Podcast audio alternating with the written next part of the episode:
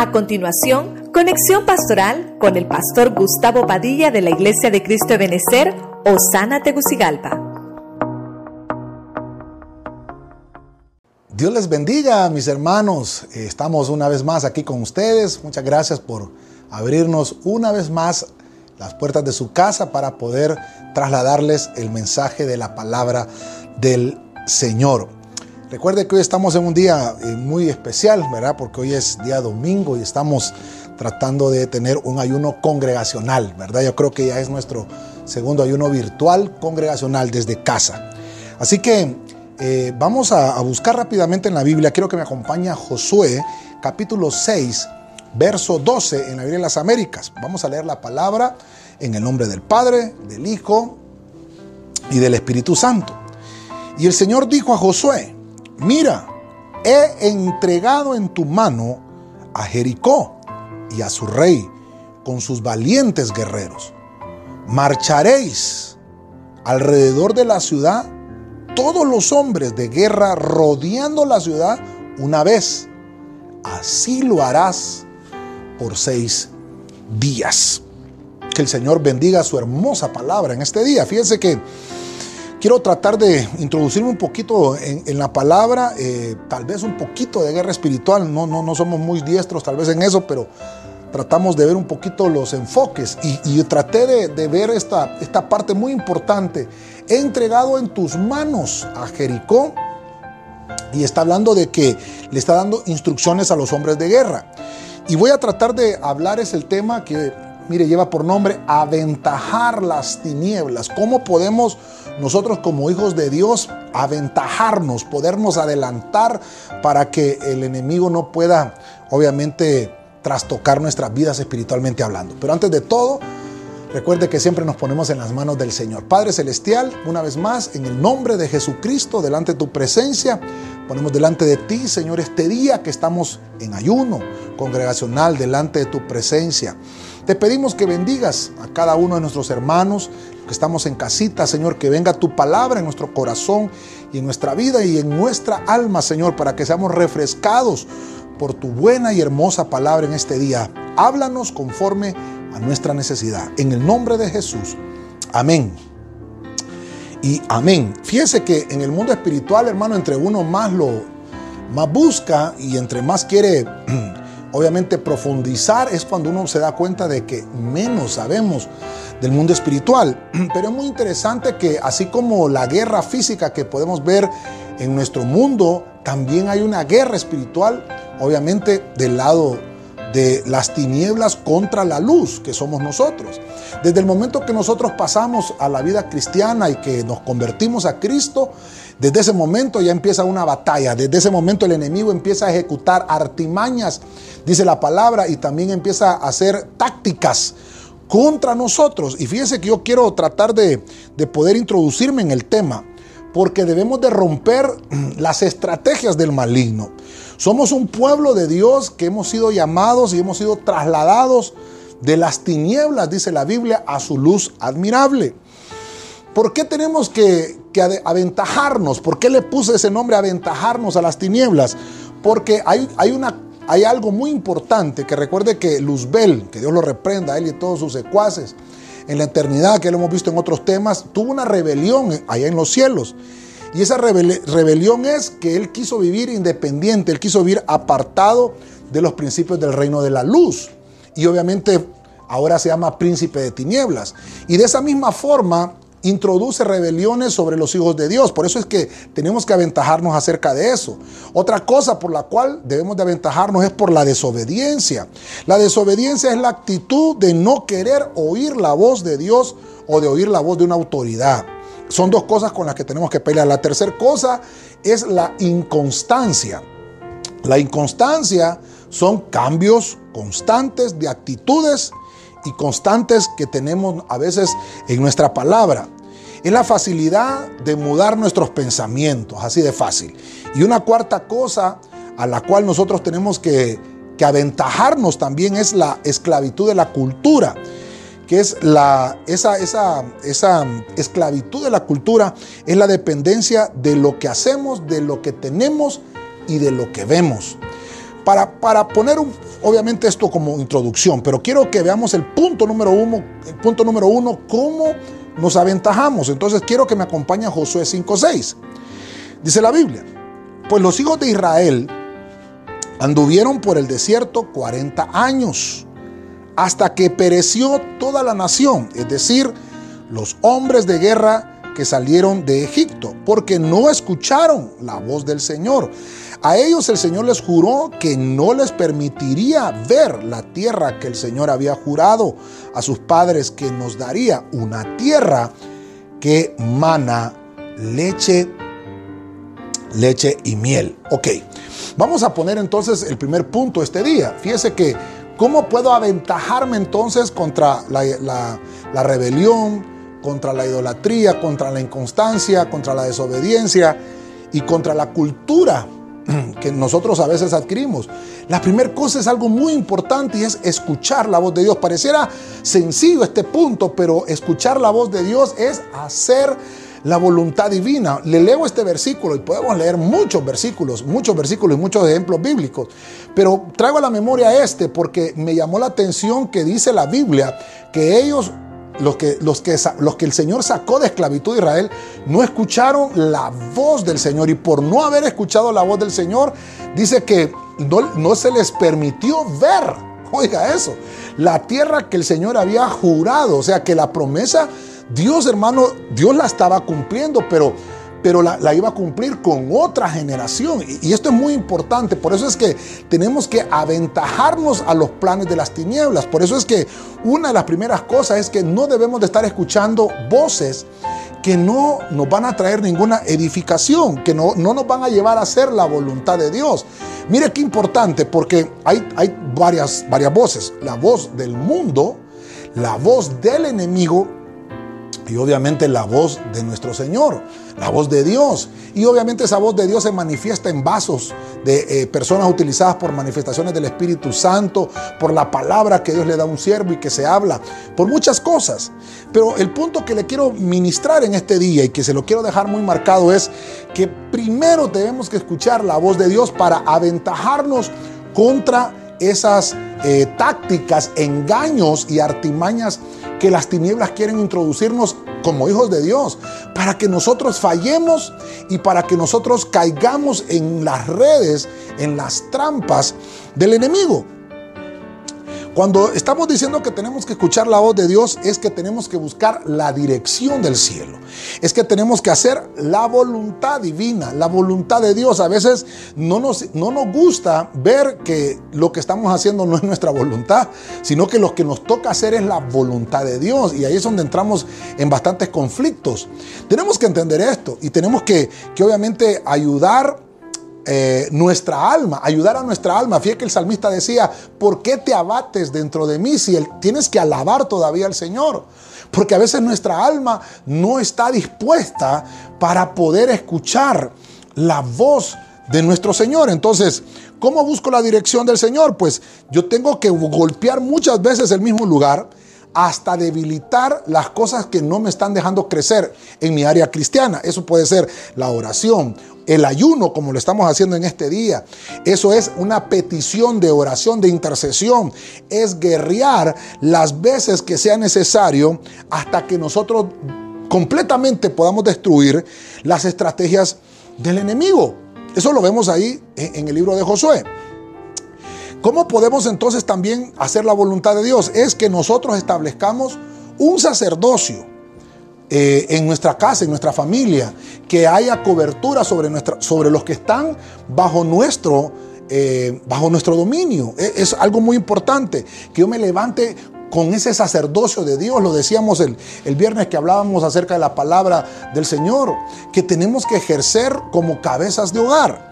Y por último, para decirle cómo puedo yo entonces buscar esa dirección, cómo puedo llegar a escuchar la voz de Dios, es que yo mantenga una actitud espiritual activa, que mis sentidos estén activos. Por eso es muy importante que el día de hoy que estamos en ayuno y en oración, porque eso nos ayuda a que nuestros sentidos sean sensibles, a que se, se sensibilicen, perdone ahí la palabra, se sensibilicen nuestros sentidos, sean sensibilizados para que podamos oír, hoy que podamos ver y que podamos también hasta sentir por el olfato las cosas espirituales, que podamos discernir entre las cosas que Dios quiere que nosotros hagamos. Entonces, muy importante, como punto número uno, para aventajarnos hacia las tinieblas y aventajarnos contra las cosas que el enemigo eh, nos quiere eh, poner una trampa, tenemos que primero saber escuchar qué voz es la que nos habla.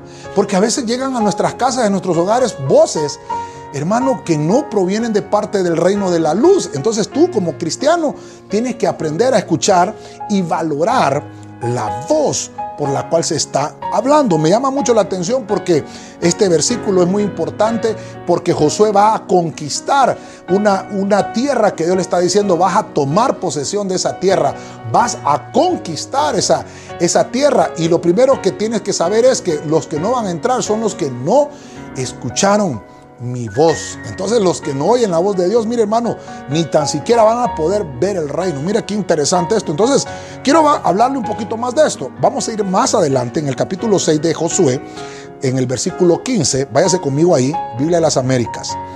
Al séptimo día se levantaron temprano, al despuntar el día, y marcharon alrededor de la ciudad de la misma manera siete veces. Solo aquel día marcharon siete veces alrededor de la ciudad. Verso 16. Y sucedió que a la séptima vez, cuando los sacerdotes tocaron las trompetas, Josué dijo al pueblo, gritad, pues el Señor os ha dado la ciudad. Voy a entonces, voy a estar tomando ahorita por los momentos a Josué como un ejemplo de conquista. Recuerde que Josué nos habla de conquista. Lo primero que hizo Josué para poder aventajarse contra los enemigos que ya estaban en la tierra prometida fue escuchar la voz de Dios. Pero ahora veo un punto otro importante, es el punto 2, que es que empezó a actuar Josué en fe. Y obviamente eso significa que él lo hizo porque estaba bajo una cobertura. Y obviamente todos los hombres de guerra que él tenía estaban bajo esa cobertura. Por eso es que nos dice acá que cuando los sacerdotes tocaron las trompetas, cuando ellos tocaron las trompetas es porque recibieron una orden de parte de Josué. Eso quiere decir que ellos estaban bajo una cobertura. Eso es que actuaron conforme a la palabra de de su líder, lo que él les estaba diciendo. Ellos estaban siendo guiados en ese momento para poder enfrentar una batalla y se tenían que aventajar. Fíjese usted que ellos no llegaron, hermano, con bombas, ellos no llegaron con armas físicas a pelear contra Jericó. Ese es un punto muy importante, porque entonces está diciendo en este punto que ellos llegaron y entonces dice que el Señor les dijo, van a rodear la ciudad por seis días, van a dar una vuelta cada seis días. Pero el último día van a dar siete vueltas. Quiere decir que en el total de los siete días, ellos dieron trece vueltas en Jericó. Tal vez el primer día, hermano, fue cansado porque fue la primera vez que lo hacían. Y todos, y todos, hermano, iban haciendo lo mismo. Niños, jóvenes y adultos. Ahí iban. Iban los sacerdotes, iban llevando el arca. Y dice que los, los hombres que tenían sus trompetas llevaban la trompeta, pero no la sonaron hasta que Josué, al séptimo día, obviamente les iba a dar la orden en la última vuelta. Dice aquel, al despuntar el día, marcharon de la ciudad las mismas veces, pero ese día lo hicieron siete. Ese día, dice, ese día fueron siete veces que dieron vuelta a la ciudad y a la séptima vez, cuando los sacerdotes tocaron las trompetas, Josué dijo al pueblo, gritar. Entonces los sacerdotes, mire usted, los sacerdotes tocan las trompetas y entonces Josué da la voz, da la orden a todo el pueblo y dice, griten porque el Señor ha entregado. En ese, hasta ese momento, todo, el actuar en fe, todo aquello que estuvo Josué eh, dando vueltas alrededor de Jericó, todo eso que estuvo haciendo Josué, solamente era como para, mire hermano, como que para que dejáramos que Dios actúe. Hay unos libros escritos acerca de, de la toma de Jericó. Hay unos libros escritos de hombres de Dios que obviamente ellos recibieron una revelación y dicen ellos en sus libros que, que los ángeles estaban en ese momento escarbando esas, esas, es los, los, fundamentos de la muralla de Jericó, porque los muros de Jericó no cayeron ni para, para enfrente ni para atrás, sino que, sino que fue que eh, verticalmente, pero fue hacia abajo que cayeron, ellos se derrumbaron, muy parecido a lo que pasó en las Torres Gemelas en el, 2000, en el 2001, el 11 de septiembre, muy parecido, porque se vino como para adentro, como que hubo una implosión hacia adentro, no una explosión, sino que una implosión y las murallas dice que quedaron soterradas. Y entonces ellos pudieron entrar hacia la ciudad de Jericó y tomaron por la voluntad de Dios y, Dios pesó la obediencia. Imagínese usted todos los días, todos los días, calladitos, en silencio, dando vueltas alrededor. Hoy hermano nos toca obedecer. Por eso este punto es muy importante actuemos en fe. Usted dijo que estamos en casa, hermano, y, estamos ahí, eh, obviamente esperando la orden. Va a haber un momento en que nos den la orden, que digan griten, va a haber un momento que digan congréguense, va a haber una orden que va a venir entonces, hermano, de nuestras autoridades. Por eso es importante cómo nos podemos aventajar nosotros. Por eso no es adelantarnos por nuestra propia cuenta, sino, por eso el punto es aventajarse espiritualmente. Tenemos que prepararnos espiritualmente, tenemos que estar preparados. No es, hermano, cuando escuchemos cualquier voz. Por eso el primer punto es escuchar atentamente la voz y después actuar en fe. Pero tenemos que saber qué voz es la que vamos a obedecer. No vamos a obedecer cualquier voz, sino que tiene que ser una voz específica. El que está bajo cobertura sabe qué voz va a oír. El que no tiene cobertura, el que no tiene pastor, no va a saber qué voz escuchar, ni tan siquiera va a poder eh, aplicar muy bien las instrucciones que se le entreguen o las instrucciones que se le den. Entonces, es muy importante que entendamos este punto. El actuar en fe es que lo voy a hacer obviamente bajo la cobertura que Dios me está brindando. Fíjese usted que debemos de exhortar al pueblo de Dios, debemos de exhortar a los escuadrones de guerra espiritual. Damos gracias al Señor que nosotros tenemos un, un grupo de chat con los hermanos que quieren guerrear espiritualmente. Y tenemos ahí un grupo de chat, ¿verdad? Ese sí le podemos llamar grupo, donde ahí estamos dando instrucciones, hermano. Hay que orar intensamente por esto, hermano. Tenemos que orar intensamente por esto otro. ¿Por qué tenemos un, grupo de chat? Porque los que quieren o los que les gusta este tipo de, de habilidad espiritual o que tienen ese talento, porque no es cualquiera, hermano, que va a estar intercediendo, que va a estar orando, porque hay gente, ay, perdóneme hermano, pero, pero hagámonos un examen, ¿cuánto hemos orado? Hermano, estos ya, que serán, hermanos? 63 días que tenemos ya de estar en cuarentena. Eh, hermano, eh, estaremos buscando del Señor como, como deberíamos de buscar. ¿No será que el Señor nos dio una pausa en este momento para que, para que lo buscáramos y para que lo que no podíamos hacer por todas las excusas que poníamos antes, hoy que, hoy que no tenemos excusas, podamos venir delante del Señor y decirle, voy a, voy a guerrear, voy a obedecer, voy a oír tu voz y voy a actuar en fe? Entonces, mire, en el, en el profeta Jeremías capítulo 1, verso 10, quiero que me acompañe. Dice la Biblia de las Américas, mira, hoy te he dado autoridad sobre las naciones y sobre los reinos para arrancar, para derribar, para destruir, para derrocar, para edificar y para plantar. Esto es tremendo, esto es tremendo. Porque eh, voy al punto 3 ahora, voy al punto 3. El punto 3 me habla de que como estoy aventajándome al mundo eh, espiritual de las tinieblas, hay algo muy importante. Después de que escuché la voz de Dios y después de que actúe en fe y que estoy bajo esa cobertura, viene una autoridad delegada. Hasta ese momento viene la autoridad delegada. Eso quiere decir que que si yo tengo una autoridad de parte del Señor, porque me dice la Biblia acá, aquí hay siete cosas muy importantes. Este versículo de Jeremías 1.10 sería para estudiarlo y específicamente hablar de estos siete puntos que, que Jeremías dice aquí. Número uno, autoridad. Una vez que nos delegaron autoridad, vas a poder arrancar. Número dos. Número tres, vas a poder derribar. Número cuatro, vas a poder destruir.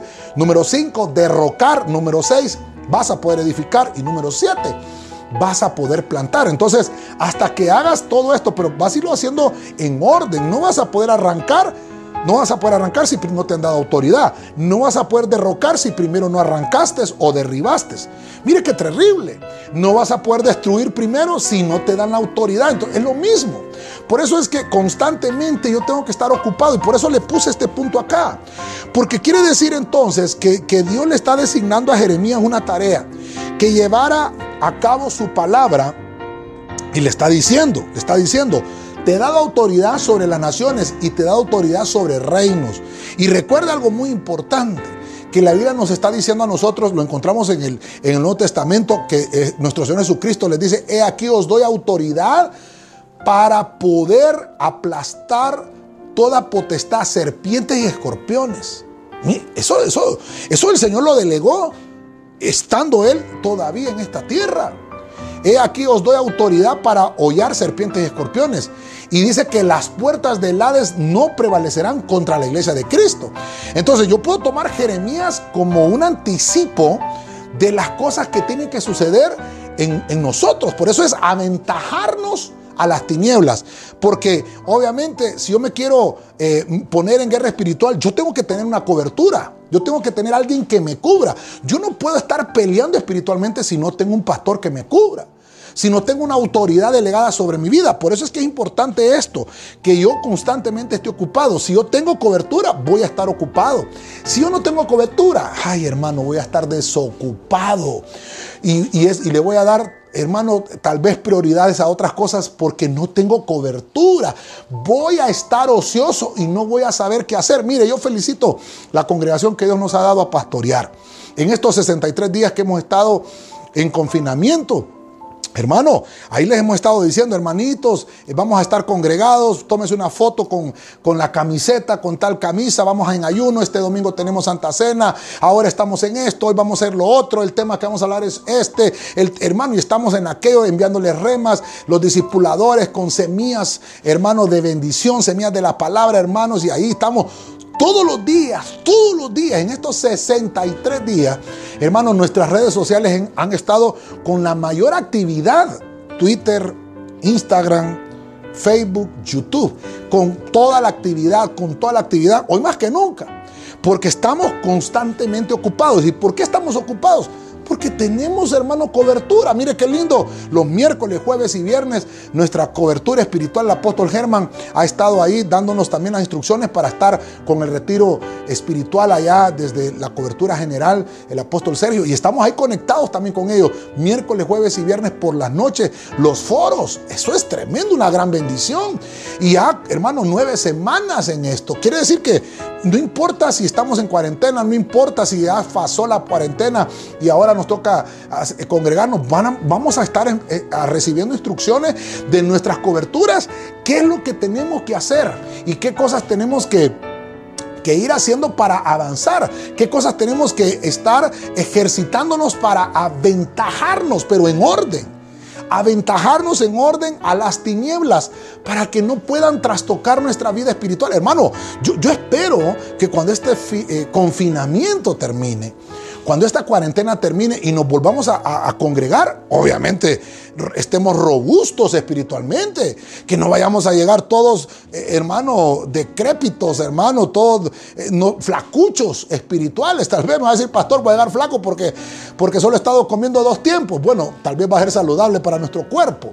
Pero, pero, pero nuestro espíritu tiene que estar fortalecido. Cuando estamos en ayuno, cuando nos abstenemos de lo físico, quiere decir que entonces el espiritual es lo, es lo que se está alimentando. Entonces la pregunta es, ¿estamos alimentando la parte espiritual en estos días? Porque eso es lo importante. Mire, hermano, yo hoy más que nunca me confieso y me ministro delante de usted. Yo eh, más bien me aburro cuando el día que no me toca, que me toca obviamente descansar para no estar haciendo obviamente ocupado en la mente o algo que tengo que predicar algo, hay un día que tengo que reposar y descansar, pero ese día me siento que no estoy haciendo nada. Y, tal vez eh, porque, por la rutina, porque hermano, en lo que estamos acá, yo estoy aprovecho en ver qué vamos a compartir, qué vamos a hacer, qué tema vamos a hacer por acá, eh, ver cómo innovamos, qué hacemos, cómo mejoramos las transmisiones, cómo, cómo hacemos para que todo esté bien, obviamente con lo que tenemos, porque no podemos hacer cosas que, que no tenemos, con lo que tenemos, con los instrumentos, con los recursos que tenemos, darle lo mejor al Señor.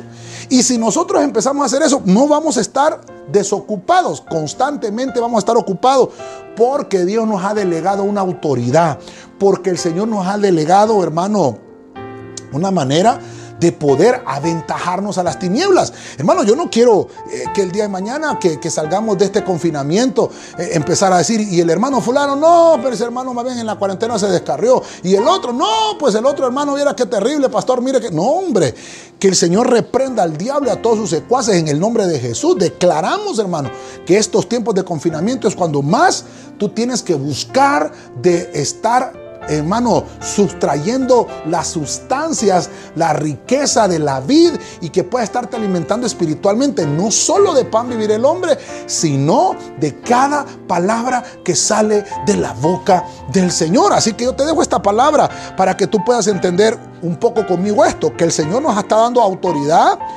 para arrancar, para derribar, para destruir, para derrocar, para edificar y para plantar. Entonces ahorita es el tiempo de que nos aventajemos espiritualmente para que podamos tener la autoridad en el mundo espiritual. Quiere decir que Dios está trabajando constantemente. Dios, hermano, mire cómo es. Dice la Biblia que en, en, alguna ocasión le preguntaron a Jesús, ¿tú trabajas, Señor? Ah, le dice, mi padre trabaja y yo también hasta el día de hoy trabajo. Porque ya vimos en un tema que nuestro Señor ejerció la carpintería antes de, empezar el ministerio aproximadamente a los 30 años. Pero como ya miraron que no se dedicaba a la carpintería y lo miraban que andaba predicando, dijeron, este ya no hace nada, qué terrible. Es cuando más trabajo se hace, hermano. Por eso a veces estamos viendo que alguien está leyendo la Biblia por ahí, hermano, y le dice, mira, mijito, usted que está ahí haciendo nada, venga para acá. No, si lo que está haciendo ese joven o esa persona leyendo la palabra es importantísimo, está ocupado. Dios le está, hermano, eh, inyectando fortaleza, le está dando fuerza y se está alimentando y se está confortando su espíritu. Voy a avanzar un poquito más porque el tema es, es, hermoso. En Eclesiastés 4:12, Biblia de las Américas, dice, y si alguien puede prevalecer contra el que está solo, dos lo resistirán. Un cordel de tres hilos se rompe fácilmente. Entonces, bueno, vamos avanzando un poquito más acá. Y como estamos hablando de cómo aventajarnos, ya llevamos con el cuarto punto. Y es, este punto es muy importante porque esto es trabajar en equipo. Y esto, otra cosa muy importante. Aquellos que estamos eh, obviamente asignados espiritualmente, tenemos que estar integrados al servicio. Esto es muy importante. Esto es muy importante. Usted mira, pastor, aunque estemos en, cuarentena. Bueno, hay hermanos que, han estado enviando sus fotos, que ahí desde casita con su uniforme, hermano, con su vestidura de, hermano de guerra, ¿verdad? Con su uniforme, está integrado al servicio. Y usted mira, pastor, pero fíjese que yo estoy todavía en el pueblo, no estoy integrado. Bueno, ahí, están las instrucciones. Póngase una camiseta, hermano, qué sé yo, y tómese una fotito ahí, hermano, con su familia. Y, eso también nos da eh, la impresión de que usted está trabajando en equipo. Y esto es muy importante, integrados. Porque dice acá que dos Mire, si hay alguien, dice que está en contra, si hay alguien que puede obviamente estar haciendo una batalla contra, contra una persona, Dice, y, hay dos que resisten. Entonces dice un cordel de tres hilos no se rompe fácilmente. Ahora, esto es importante porque cuando nosotros estamos integrados en un equipo de servicio, cuando nosotros estamos integrados a una comunidad cristiana, ya dijimos que vamos a utilizar ese término, ¿verdad? Porque tal vez ahorita eh, presencialmente no estamos congregados, pero cuando pertenecemos a esa comunidad y nos dejamos arropar por esa cobertura ministerial, yo estoy bajo techo, yo estoy bajo ese trabajo, hermano, que se ha asignado ministerialmente, entonces eh, eh, yo estoy haciendo una señal al mundo, al mundo espiritual, que estoy bajo la cobertura. Esto es muy importante. Esto es muy importante porque empezamos a trabajar en equipo, integrados. Esto es muy importante porque dice la Biblia que nosotros somos piedras vivas. Ya lo vimos, ¿verdad? La vez pasada. Estamos integrados, construimos una casa. Ya vimos que el templo, hermano, no es esas cuatro paredes físicas, el templo somos nosotros, porque de alguna forma estamos integrados espiritualmente al servicio. En todas las cosas que se unen, Dios está diciendo hay éxito. Dice que si hay dos que resisten, hay un cordel de tres hilos. ¿Y por qué, por qué después dice cordón de tres hilos? ¿Por qué no dice, bueno, si dos, dos lo resisten, ¿por qué no dice cordón de dos hilos? Ah, porque la Biblia dice que donde dos o tres congregados en mi nombre, ahí estaré yo en medio de ellos. Cuando hay dos que se unen, que se integran, entonces el otro es el espíritu que está ahí. Entonces hay un cordel de tres hilos. Ay, hermano, esto es tremendo. Porque entonces tenemos a Dios de nuestro lado y entonces ese cordel no se va a romper fácilmente. Va a tener que, hermano, va a tener que suceder algo extraordinario para que venga el enemigo a querernos destruir. Por eso es importante que en este tiempo, hermano, no nos sintamos solos. Déjame decirte, tú que estás ahí en casita y, y déjame trasladarte la palabra que recibo en este día de parte del Señor, trasladarte y decirte, no estamos solos. Cordón de tres dobleces no se rompe. Hermano, el Señor y nosotros, mayoría completa, obtenemos la victoria. Ya, está garantizada la victoria.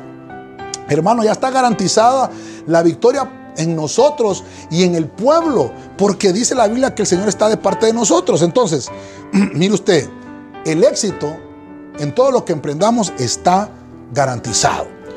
Ahora, la unión de los cristianos es muy importante. Tenemos que estar unidos. Hoy más que nunca, tú hermano eh, y hermano, yo le he hecho las acotaciones a los hermanos. Si, si usted eh, en este momento está gozando de abundancia y tiene en su casa alimento, compartamos con el que no tiene. No esperemos a que nuestras autoridades nos digan, hermanos, eh, hay que recaudar para irles a dejar a los hermanos. No esperemos. Si usted sabe que, hay un hermano que, que, tiene necesidad y usted tiene, hermano, muévase y vaya a déselo inmediatamente. Obviamente todo en orden, como nos han enseñado. Pero, pero eso es importante que lo hagamos, que entre los equipos de servicio que tenemos entre el ministerio, equipos de servidores, equipos de Bernabé, todo lo que es Adulán, todo lo que es la alabanza, la danza, los corros, las Miriam, banderas, el equipo de Buen Samaritano, el equipo de protocolo, el equipo de televisión y crónicas, hermano, el equipo de Buen Samaritano, el equipo, hermano, de, las doctrinas de corderitos, de mayordomía, discipuladores, cada discipulado diseminado, tenemos eh, más de 20 discipulados, que 23 o 24 discipulados en todo Tegucigalpa, cada uno de esos hermanos que están integrados en una colonia, usted sabe quiénes son, bendigas entre ustedes, eh, tal vez hermanos compartan, la vez pasada estuvimos hablando de esto, nosotros como iglesia hemos estado haciendo nuestra parte, pero sabemos que no es suficiente. Porque la necesidad es grande, hermano, allá afuera. La necesidad es terrible. Necesitamos trabajar en equipo. Necesitamos integrarnos al servicio. Esto es muy importante y por eso me estoy tomando el tiempo acá, porque algunas, algunas personas prefieren el aislamiento. Porque prefieren sentirse, hermano, que ellos confían en su propia fuerza. Y hermano, perdónenme, ¿cuánto les va a durar eso? Cuando alguien vive aislado, hermano, no dura mucho. Aún los que están en las islas necesitan que del exterior lleguen, hermano, provisiones porque eh, con lo que ellos pueden vivir solamente es el turismo, la pesca, solo de comer mariscos. Necesitan que, que se exporten otras cosas del exterior para que puedan comer ellos una lasaña, para que puedan comer ellos, hermano, también una pizza, qué sé yo. Porque, porque no podemos vivir aislados, no podemos estar aislados. Hoy más que nunca tenemos que unir nuestros lazos espirituales. Acompáñenme a Segunda de Reyes 13, 17. Fíjense lo que dice acá. Y dijo, abre la ventana. Está hablando Eliseo, hacia el oriente. Él abrió. Entonces Eliseo dijo, tira. Y él tiró. Y Eliseo dijo, flecha de victoria del Señor y flecha de victoria sobre Aram. Porque derrotarás a los arameos en Afec hasta exterminarlos. Verso 18. Entonces añadió, toma las flechas y él las tomó y dijo al rey de Israel, golpea la tierra y él la golpeó tres veces y se detuvo. Entonces, voy a, voy a señalar este punto, ya, ya estamos prácticamente un poco más avanzados en el tema. El punto 5 es entonces, ¿cómo puedo aventajarme espiritualmente a, las tinieblas? Oh, aplicó la palabra. Esto es muy importante. Esto, esto es que Dios me va a dar a mí la victoria en el conflicto. Voy a poder derrotar. Tengo la certeza que lo voy a hacer. Puedo tomar muchos versículos, pero voy a tomar este que Eliseo le está diciendo a este hombre. ¿Sabes? Abre, abre la ventana. Miren la instrucción. Abre la ventana, pero no una ventana cualquiera. La ventana que da hacia el oriente. Y hemos visto que el oriente es donde está el Señor. Y a que lo obedeció, la abrió. Y entonces volvió a escuchar las instrucciones. Mire cómo estamos en el punto 5. Y le dijo, tira. Y él tiró la flecha. Cuando él tiró la flecha, entonces el hombre de Dios le dijo, victoria del Señor, porque Él está poniendo en práctica lo que estamos viendo los puntos. Cuando actúa en fe, aquel hombre agarró la flecha y, y actuó en fe. Y entonces le dice, ahora has derrotado a los arameos hasta exterminarlo. Ahora le dice, ahora toma las flechas en tu mano y le dice al rey de Israel, golpea la tierra. Pero ahí hay otro punto, ¿verdad? Que él solo la golpeó, dice acá tres veces. Y entonces dice que Eliseo más adelante le dice, si, si hubieras golpeado más intensamente, si lo hubieras hecho con más cantidad de veces, hubieras exterminado completamente a tus enemigos, pero por cuanto lo hiciste muy poco, creíste muy poco, y esto por eso el punto de este le puse yo, aplique la, la, palabra, derrote el conflicto. Fíjese que para, para ponerle un poquito más de, de reforzamiento a esta palabra cuando vemos en el capítulo 4 de Mateo y creo que Lucas 4 también está, cuando nuestro Señor es tentado, dice que el enemigo lo tentó con la palabra, pues el enemigo, estamos hablando de aventajarnos a las tinieblas, usted tiene que prepararse espiritualmente, por eso es que tenemos que leer la Biblia. Dice que el enemigo le dijo, ah, ah, ah le dice, ¿tienes hambre? Convierte las piedras en pan, no dice la Biblia convierte las piedras en pan. Y entonces el Señor le dijo, con la misma palabra, aplicó la Biblia, aplicó la palabra. No solo de pan vivir el hombre, sino de toda palabra que sale de la boca de Dios.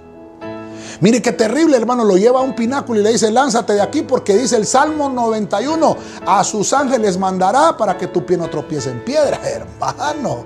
Y entonces el Señor le vuelve a responder con la palabra, por eso es aplicar, derrotar el conflicto.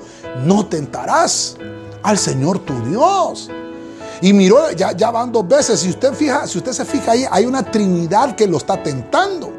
Dice que llega el tentador, dice que llega Satanás, que el Señor lo reprenda. Y dice que lleva, hermano, eh, son, son tres facetas de tentación que llegan ahí. El tentador, Hermano, qué terrible con esta aplicación. Pero fíjese que yo quiero reforzar esto con un pasaje en el Nuevo Testamento.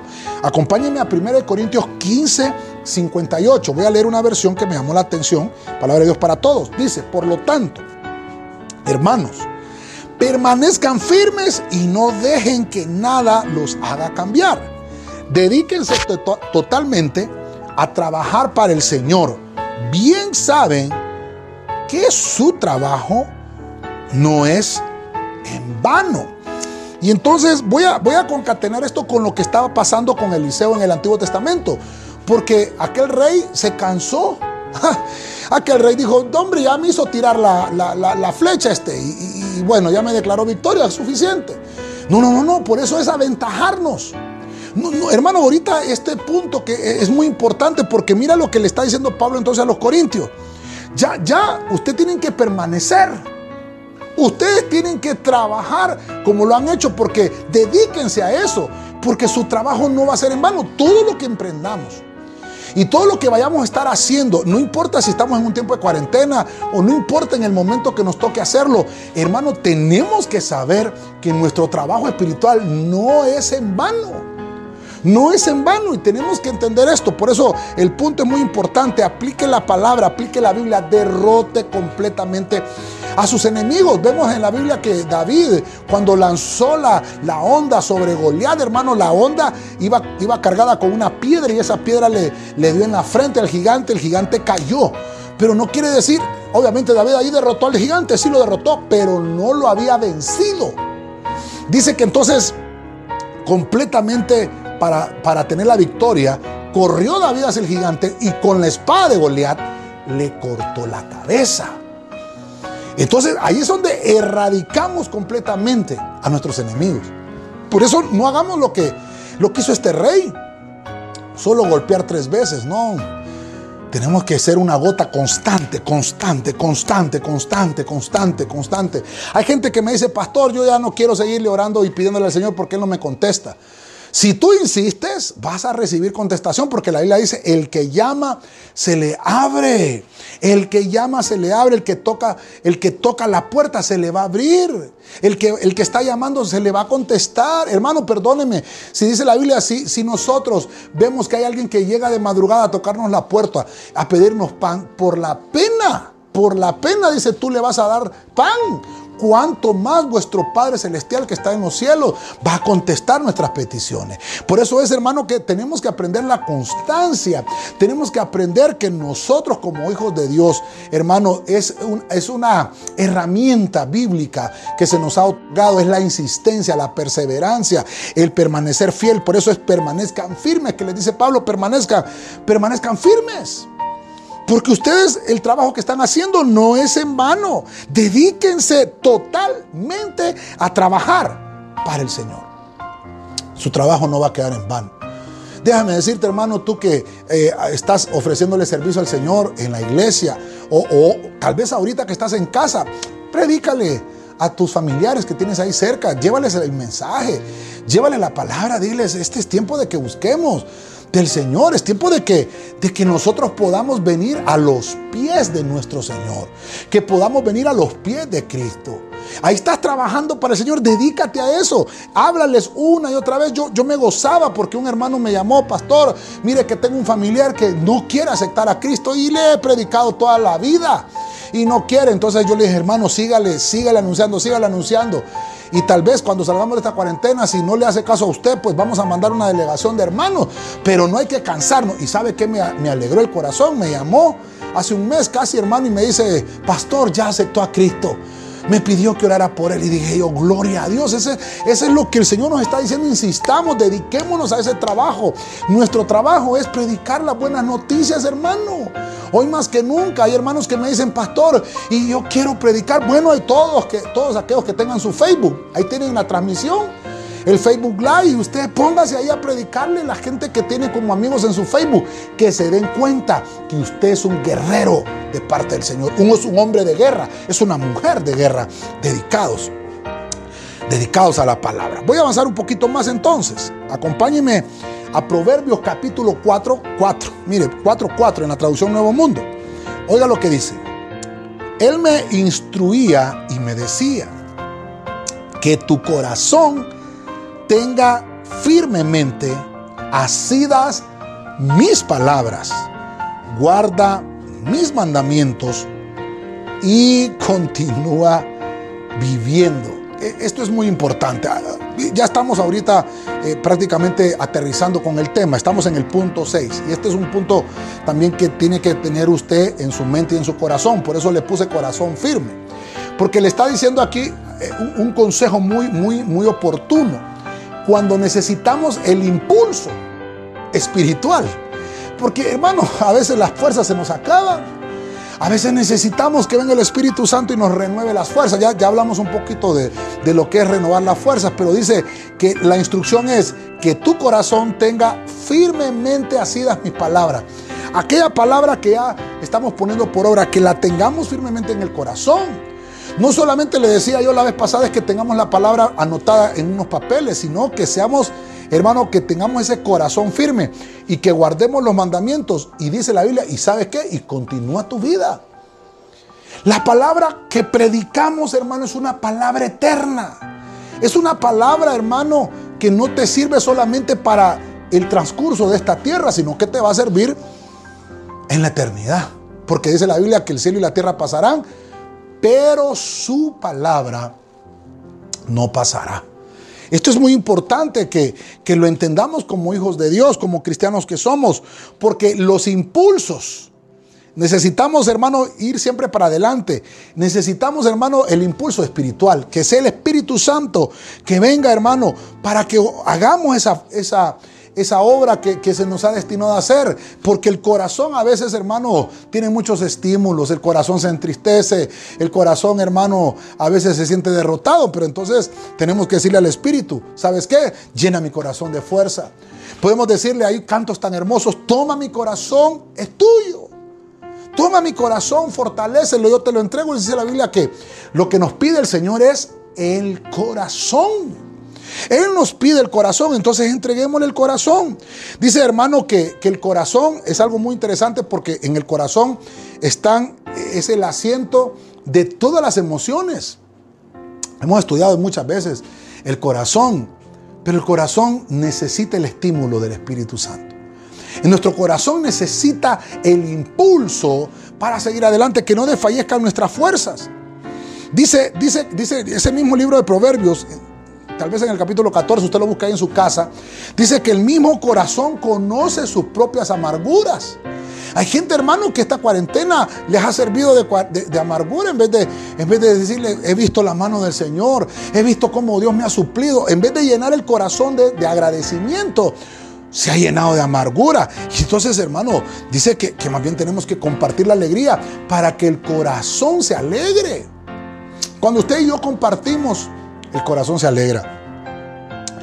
Y dice que Cristo una vez le dijo a sus discípulos, donde esté su corazón, ahí estará también el tesoro. El tesoro que ustedes han ah, obviamente recaudado en su vida, si ustedes atesoran eso, ahí donde está ese, tesoro, si aman más eso que, que otra cosa, ahí va a estar su corazón. Entonces, yo le decía la vez pasada a usted, tenemos que atesorar, hermano, obviamente riquezas, pero en el cielo, donde no hay ladrones que roben y hurten y allá, hermano, en el cielo tenemos la promesa de que vamos a recibir los intereses del cielo. Por eso este, este punto es, es muy importante. Sintámonos este día impulsados por el Espíritu. Sintámonos impulsados con una dosis, hermano, con una inyección de vitalidad, con una inyección de fortaleza, con una inyección de fuerza para que podamos entender que no estamos solos, sino que el Espíritu está con nosotros y no solamente está derrotando a nuestros enemigos, sino que también, hermano, nos está dando el impulso, el impulso que necesitamos. Voy a aterrizar y voy a terminar con 1 Corintios 9:6. Solo quiero que me permita esto. Miren lo que dice 1 Corintios 9:26. Por tanto, yo de esta manera corro. No, no como sin tener meta. De esta manera peleo, no como dando golpes al aire. Verso 27. Sino que golpeo mi cuerpo y lo hago mi esclavo. No sea que habiendo predicado a otros, yo mismo sea descalificado. Por el punto que estoy hablando, por el tema, estoy aventajándome a las tinieblas. Estoy terminando con el punto, que el punto 7, que es de plenitud, es llegar a la meta. Es que yo voy a, estar haciendo todo lo que, todo lo que eh, obviamente me den instrucciones, mis coberturas, mis autoridades, es porque yo estoy bien calificado porque he sido probado y porque tengo una meta que seguir. Por eso, hermano, bendecimos a los que tenemos pastor, bendecimos a los que tenemos una iglesia donde congregarnos, porque este punto es muy importante. Pablo dice, yo no, yo no corro como de una manera que no sé, como sin tener una meta. Yo lo hago de manera que peleo, no como dando golpes al aire. Y dice, golpeo mi cuerpo, el ayuno y la oración. Esto es esto, golpear el cuerpo. Y lo hago, lo hago mi esclavo, hago al cuerpo mi esclavo, le digo al cuerpo, vas a estar en ayuno. Y entonces dice, no sea que habiendo predicado yo el Evangelio a otros y que le haya dado instrucciones a otros, yo mismo sea descalificado, porque Pablo está diciendo, si yo golpeo mi cuerpo, si yo entro en ayuno, si yo entro en oración, entonces yo estoy calificado. Por eso es estar bien calificado. Cuando yo estoy en, una, en, una batalla, hermano, eh, y estoy peleando, no, no estás peleando solo. Sabes que hay un escuadrón de intercesión detrás de ti, hay un escuadrón de la iglesia Osana, hermano, pidiendo por tu vida. No estás solo, hermano y hermana, déjame decirte en este día, no estás solo. Hay un escuadrón orando por ti. Aquellos eh, que están allá, hermano, en los hospitales, les, decimos y que nos están escuchando porque ya nos han reportado sintonía también ahí. Déjeme decirle, no están solos, hay un escuadrón de intercesión aquí en Tegucigalpa orando por ustedes que están en la primera línea de batalla, doctores, enfermeras, eh, y todos los que están ahí, eh, que trabajan en la farmacia, hay, un escuadrón orando por ustedes, por los que están en los asilos de ancianos, por los que están en, los eh, orfanatorios, hermano.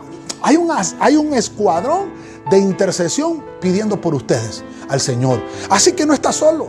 Sigue caminando, no te detengas ahí con tu Biblia en mano. Hermano, sigue eh, obviamente al Señor, sigue adelante, no te detengas. Hermano, camina, vas a llegar a la meta muy pronto. Dice la Biblia que tú estás calificado. Si estás en, oración, si estás en ayuno, si estás leyendo la palabra, si, si tal vez esta noche las has aprovechado para hacer vigilia y tener mayor comunión con Dios, déjame decirte, hermano, estás calificado. Estás llegando al punto donde Dios quiere que tú estés. Tenemos que trabajar nuestras áreas. Tenemos que golpear nuestro cuerpo como Pablo lo dice. Si hay cosas que sabes que el cuerpo, hermano, te está pidiendo, pues no lo hagas, hermano. Pues mire yo que hasta ya me quedan los sacos, hermano. Gloria a Dios, toda esta cuarentena. Tenemos que tener buenas noticias. Voy a terminar. Un versículo un poco largo. 1 Timoteo 6, 11. Voy a leer varios versículos, el 11 y el 12. Mire lo que dice, la versión del lenguaje sencillo. Pero tú, Timoteo, Estás al servicio de Dios. Por eso aléjate de todo lo malo.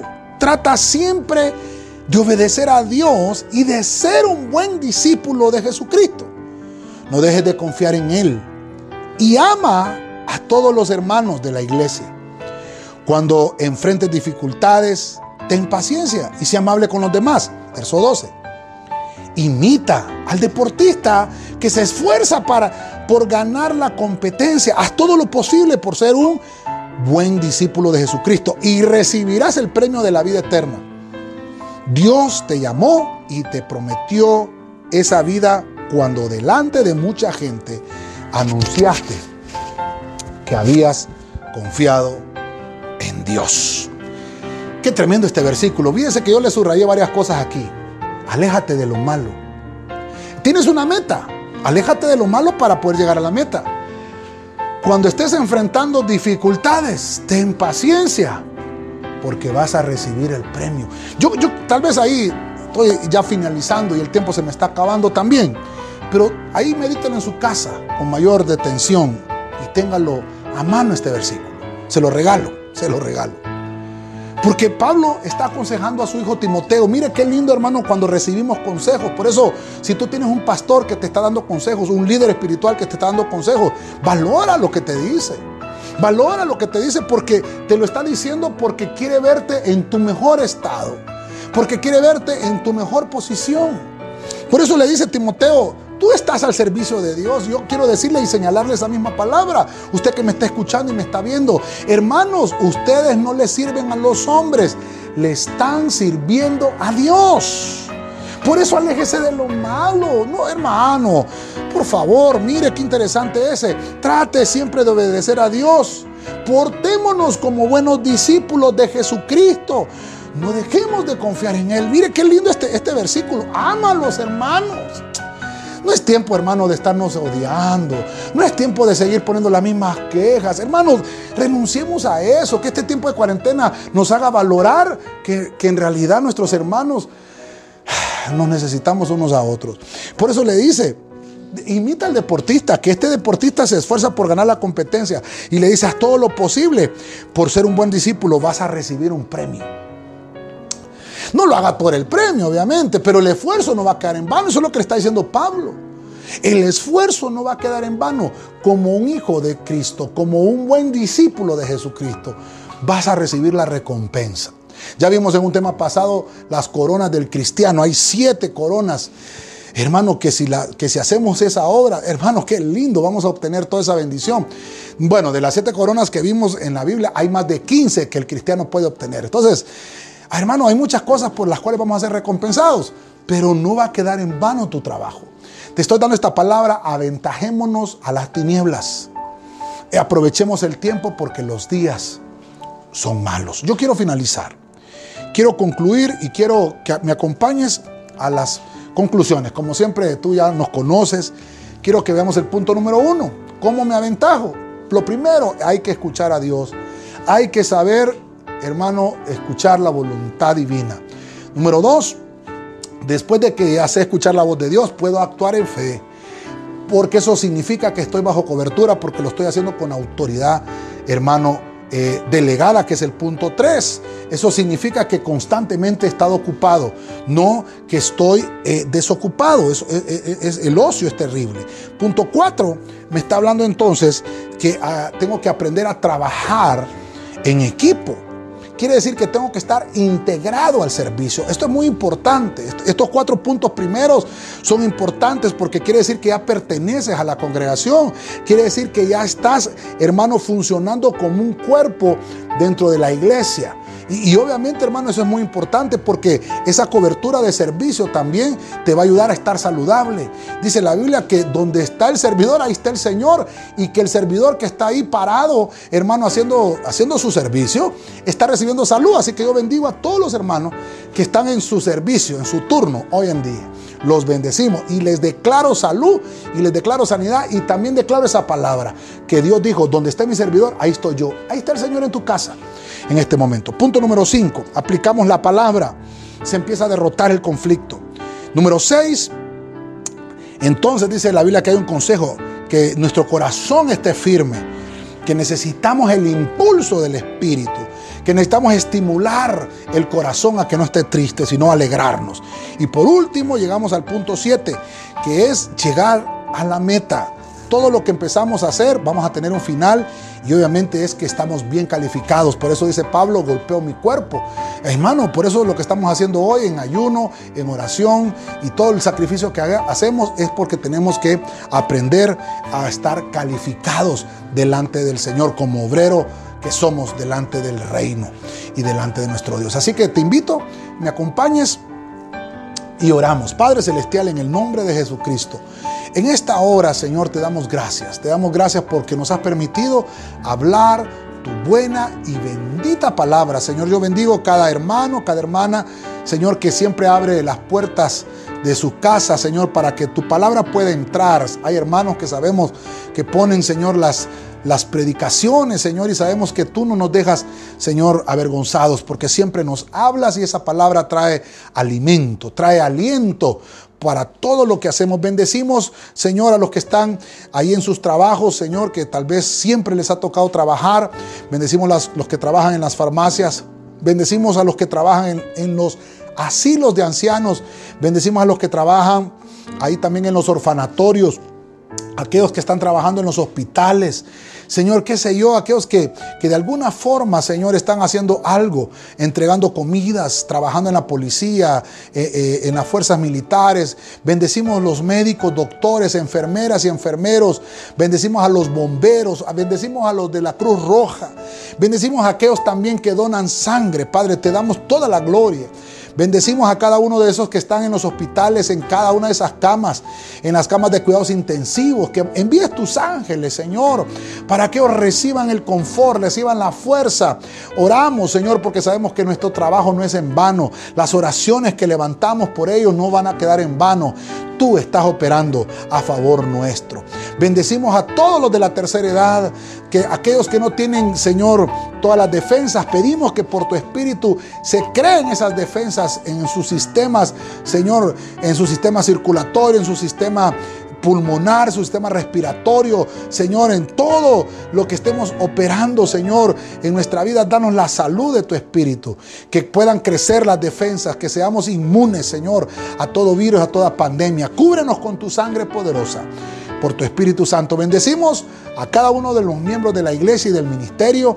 Bendecimos las ofrendas Bendecimos los diezmos y las aportaciones, esas fuentes de riqueza, los negocios y las empresas que tú les has entregado a nuestros hermanos. Sabemos que van a crecer más todavía después de este tiempo de cuarentena. A ti sea la gloria y te honramos en el nombre de Jesucristo. Amén. Y amén. Te bendecimos, hermano y hermana que siempre nos sintonizan. Te damos muchas gracias porque siempre nos permites entrar a tus casas, a tus hogares y sabes que por mientras Dios nos esté dando fuerza y fortaleza vamos a seguir nosotros predicando este evangelio. Solamente te pido que siempre en tus oraciones me lleves ahí, en las oraciones, ora por mi vida, para que el Señor eh, nunca deje de poner su palabra en mi boca. Te pido también que ores por mi familia, por mi casa, para que el Señor nos siga dando la fuerza y la fortaleza para poder culminar esta tarea en victoria, porque sabemos que el Espíritu Santo nos está, hermano, impulsando a la victoria. Que Dios te bendiga.